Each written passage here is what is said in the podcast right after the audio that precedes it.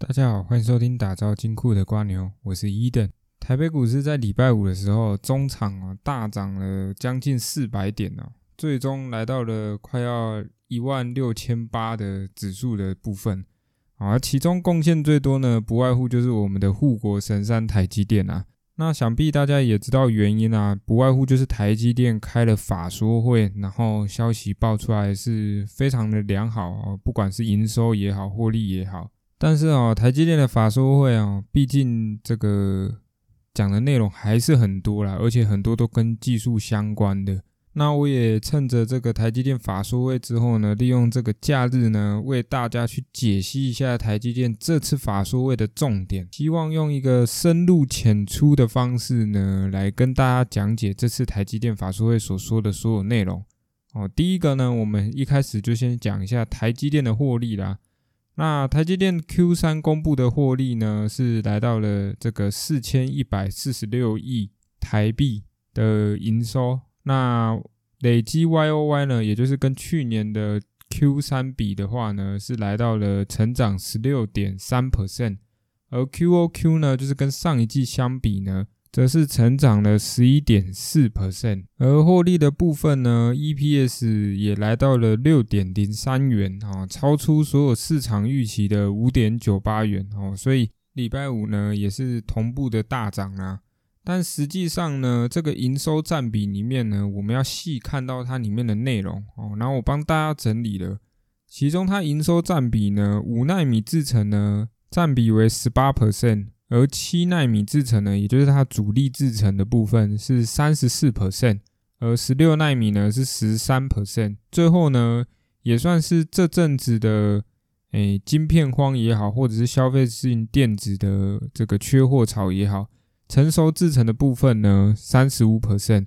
哦。所以我们基本上呢可以可以看到哦，就是之前的这个台积电董事长就有说过。七纳米制程呢，基本上就是可以大部分满足所有的电子产品的需求啦。那其中就包含了我们这最新一代的所有的手机产品啊，或者是以后的车用的产品哦。而且七纳米制程呢，在成本上呢，算是竞争力相当大的一个优势啦。也就是说，它成本并不会很高，但是它赚出来的获利相当的可观。而且基本上这个我们现在的晶片呢，用到七纳米制程，速度。效能其实都已经够用了。那他们也给出了，他们预计呢，Q 四的时候呢，可以赚到来到十五点四到十五点七亿美元。哦，那毛利率呢，通常基本上它都可以维持在五十 plus 以上啦。我们之前就有跟大家聊到说，基本上台积电呢有发现它毛利率下跌的话呢，基本上手段就是透过涨价啦。那任何一间公司也差不多，都是透过涨价来维持毛利率。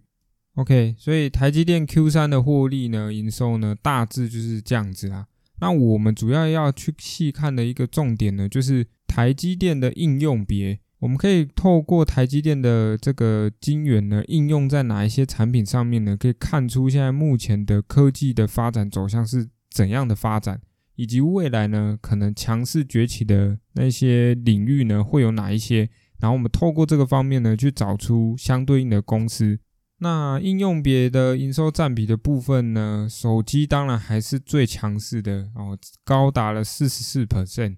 那下一个应用别呢，就比较有趣了，也就是 HPC 的部分。那 HPC 呢，就是在高效能运算上面的晶片啊。那营收占比呢，高达了三十七 percent。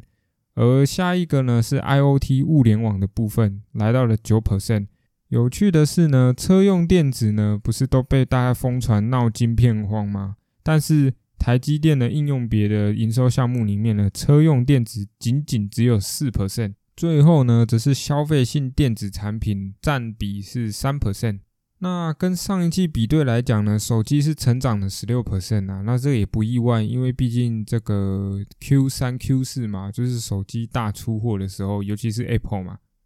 那 HPC 呢，跟上一季比起来呢，是九 percent 成长九 percent，而 IOT 物联网的部分就有趣了，它跟上一季相比呢，高达成长了二十三 percent，所以其实从 IOT 方面、物联网方面呢，哎，我们可以开始去物色有哪些相关的公司呢，在这阵子呢，可能有一些新的产品，或者是未来的发展性上呢，越来越好的一些物联网公司。哦，最后呢，车用电子呢，仅仅只有成长五 percent 而已。那这次法说会里面有一个有趣的点哦，就是全球现在不是在因为疫情的关系而闹大缺货吗？那台积电就被指控说，车用电子的晶片荒呢，是台积电囤货导致的，或者是说台积电不愿意出货而导致的。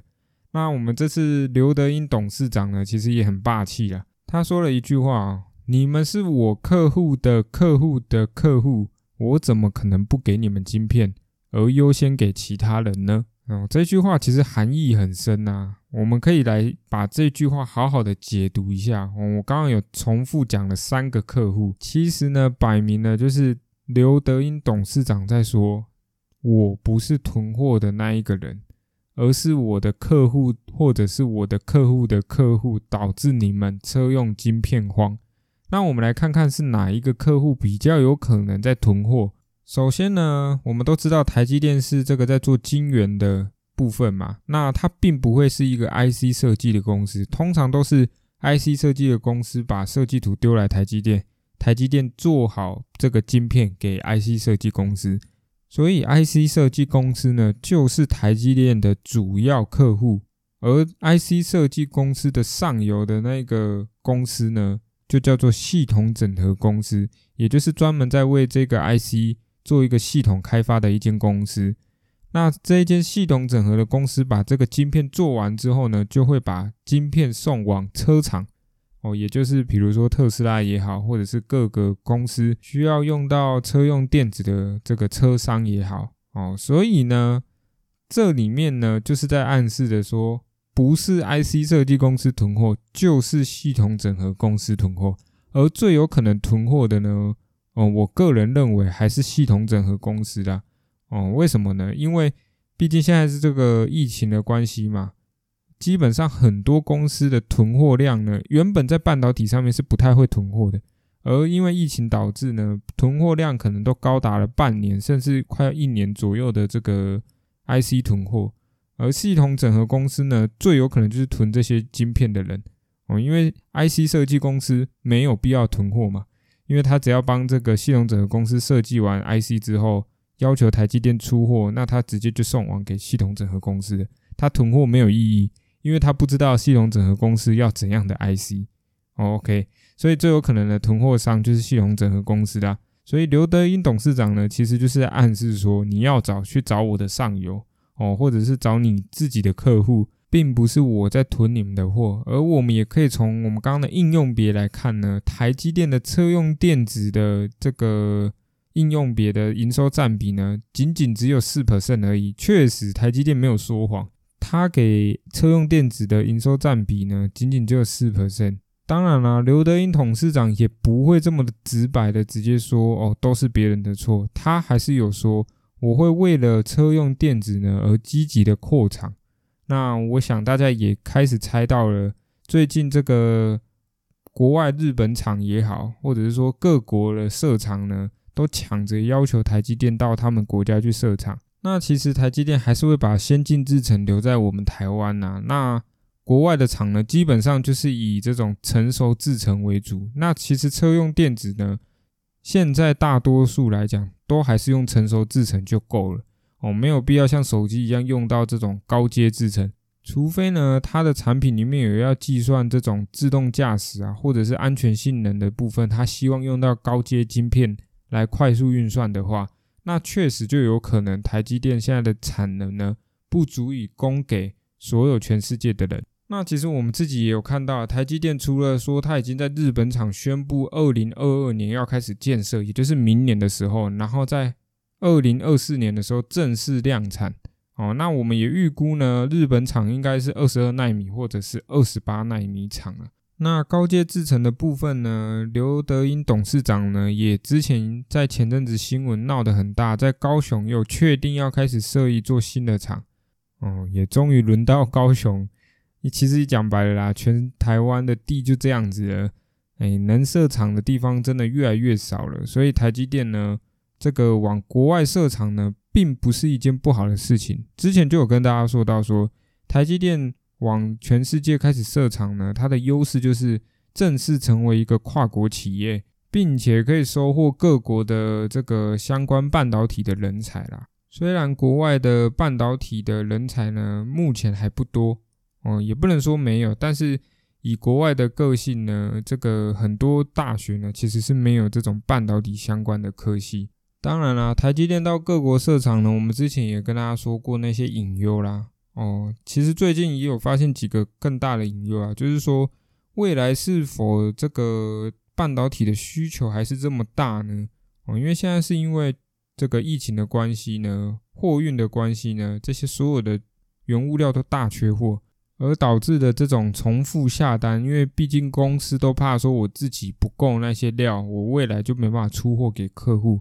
所以都会做一些重复下单的动作，或者是说囤货的动作。但是实际上呢，未来有没有需要到那么大量的这个半导体呢？啊，我这个还有待商榷啦。其次呢，其实因为我们台湾呢占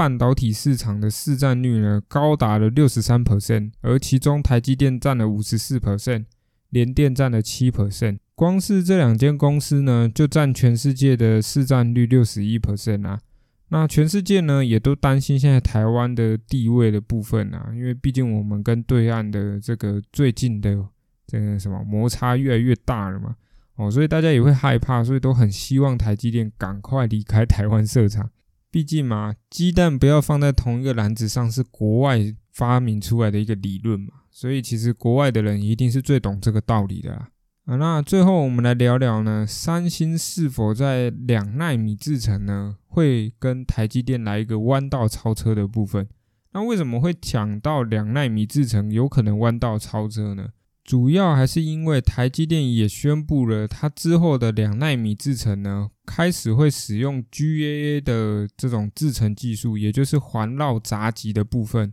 而三星呢，是一直以来最早使用 GAA 这种环绕杂极的技术呢，用在半导体的晶片上面。虽然台积电呢，GAA 的专利数呢，高达三十一点四 percent。而三星呢，它的 GA 环绕杂极的技术呢，是跟 IBM 一起合作的，也来到了三十点八 percent。所以其实专利数来讲呢，两方的公司是差不多持平的。但是呢，三星是最早使用 GA 这种制程技术的，所以台积电其实并没有大规模的开始把 GA 技术投产到晶片上面。所以这个呢。也确实给了三星在两纳米技术上面呢有机会弯道超车的本钱呐，但是呢，三星 GA 的技术并没有做的那么的好哦，我们可以看之前的那几个那几代的晶片就知道了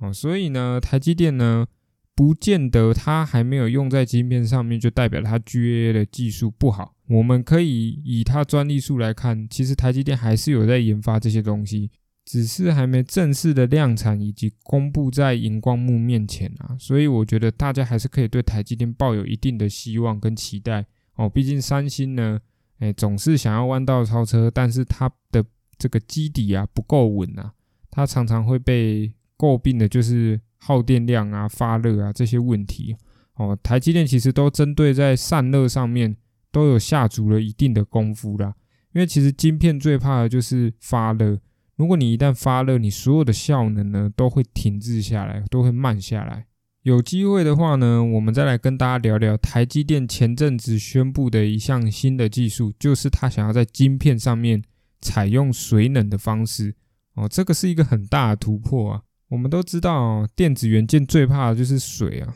所以呢，台积电一旦要把水冷技术呢导入到晶片里面呢，确实是一个很大的突破。但是实际上呢，这都还是在理论阶段啊。我们未来还是可以来探讨一下，到底可不可行。如果听完这集节目呢，对你有帮助的话呢，也欢迎大家利用下面的链接帮我做一个分享，让周围的朋友呢更了解这一次台积电法说会到底在讲哪些东西。而如果你想更进一步支持我们节目呢，也欢迎透过下面的链接呢懂内我一杯咖啡。我们下个礼拜见，拜拜。